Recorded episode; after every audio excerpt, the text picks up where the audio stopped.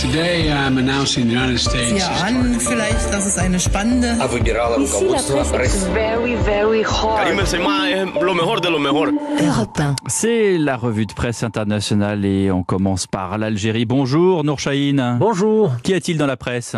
Le budget alloué par le gouvernement aux chômeurs est partout dans la presse. 80 milliards de dinars, soit plus de 500 millions d'euros pour la mise en place de la première allocation destinée aux chômeurs en Algérie, rappelle le journal d'expression. En gros, nous explique le quotidien, chaque chômeur algérien percevra mensuellement l'équivalent de 100 euros par mois. Dans une interview accordée à la presse, le président de la République a promis des hausses de salaire et de l'allocation chômage dès début 2023. Le jour d'Algérie évoque une démarche sociale des pouvoirs publics en ces temps d'inflation, surtout que la dégradation du pouvoir d'achat est au centre des inquiétudes des Algériens.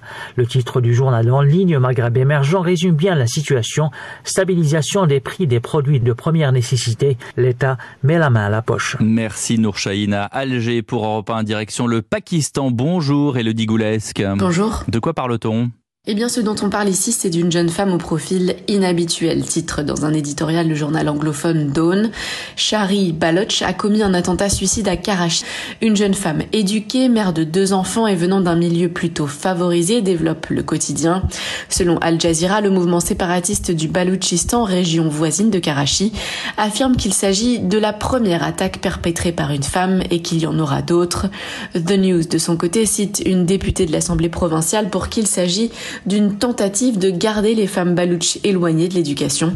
Sur Twitter, le nouveau premier ministre pakistanais Shehbaz Sharif condamne ce qu'il considère comme un acte lâche de terrorisme.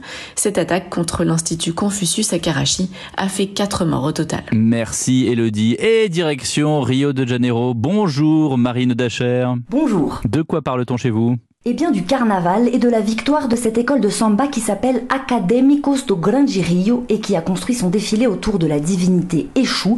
Échou c'est une figure du candomblé, une religion afro-brésilienne. D'après le Correio brésilien, Échou est souvent associé à tort, au diable, alors qu'en fait c'est un messager entre le monde spirituel et les humains, poursuit le quotidien. Le journal Extra explique même que les recherches Google du mot Échou ont explosé plus 418% après la victoire de l'école. Triomphe contre les préjugés, espère la Foglia di San Paolo, avec cette photo à la une d'un Pai di Santo entouré de ses fidèles, les pratiquants de cette religion régulièrement victimes d'attaques et qui y voient un signe d'espoir. Samedi prochain, rappelle l'ensemble de la presse, l'école défile à nouveau pour la seconde phase, le défilé des champions. Merci Marine Dacher, correspondante d'Europe 1 au Brésil. 6h55 dans un instant, vous avez rendez-vous avec Madame Anissa Haddadi pour la météo de ce jour.